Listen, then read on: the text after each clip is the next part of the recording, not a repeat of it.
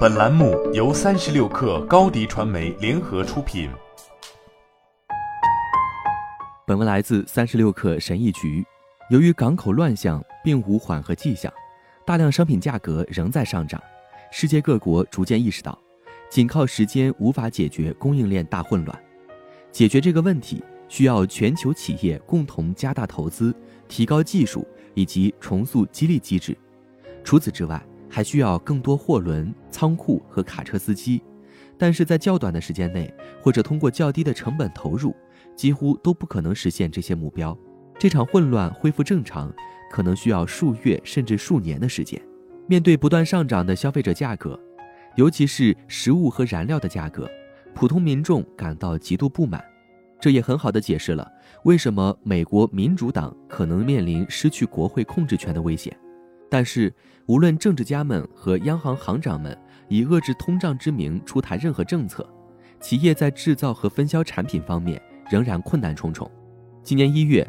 国际货币基金组织将2022年全球经济增速预测从4.9%下调至4.4%，其中供应链问题就是原因之一。在一定程度上，供应链问题的广泛性和持久性，是因为新冠疫情加速了几十年来的发展趋势，尤其是加速了电子商务的发展。从传统上来说，各大品牌只需要将商品从世界各地的工厂运送到为零售店供货的中央仓库，而电子商务涉及的工作要复杂得多。零售商必须将个人订单配送到家庭和企业地址。由于大量货物涌入仓库，主要零售商也在迅速扩大仓储容量。在需求最旺盛的大城市周边，所有仓库都塞得满满的。仓库紧缺很好的解释了为什么美国港口。尤其是最繁忙的洛杉矶港和长滩港无法正常运作，由于可供进港船只存放货物的空间有限，集装箱堆积在码头上无人问津，港口管理人员只好要求船只在海上漂浮数日甚至数周后才能卸货。在港口处理积压集装箱的同时，他们也面临着结构性问题：基础设施老化且负担过重，用于运输集装箱的底盘车短缺。以及司机短缺问题，过时的技术限制了航运公司预测和解决问题的能力，导致他们困难重重。对于当前的供应链问题，相关解决方案所需的成本投入和问题复杂性，可能会导致部分公司领导者在采取有效解决方案时左右为难。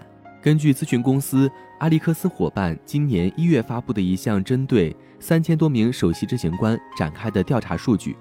不到一半的领导者都表示，他们正在采取长期行动来缓解供应链困难，而大多数领导者则表示，他们还在依赖短期措施。无论他们采取何种方法，超过四分之三的领导者都对其计划的有效性持怀疑态度。尽管很多人声称供应链问题主要是由于疫情引起的，但实际上这些问题一直都存在。同样的，计算机芯片制造商也削减了生产。全球航运公司的服务货船也减少了，这种推断是一种灾难性的错误。疫情并没有导致人们停止消费，只不过消费的领域发生了转变。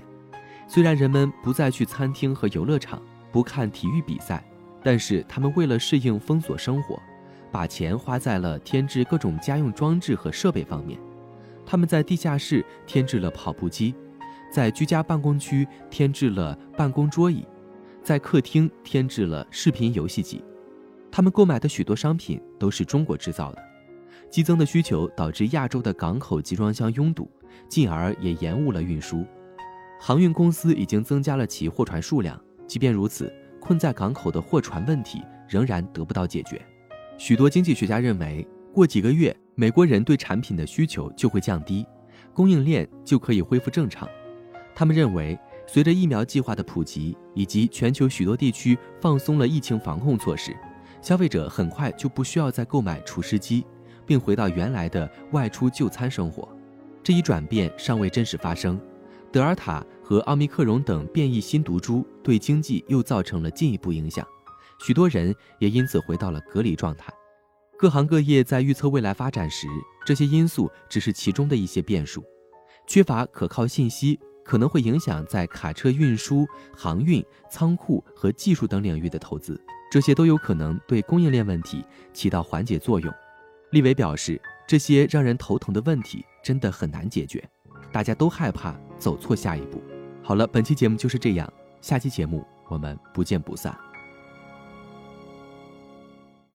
你的视频营销就缺一个爆款，找高低传媒，创意热度爆起来，品效合一爆起来。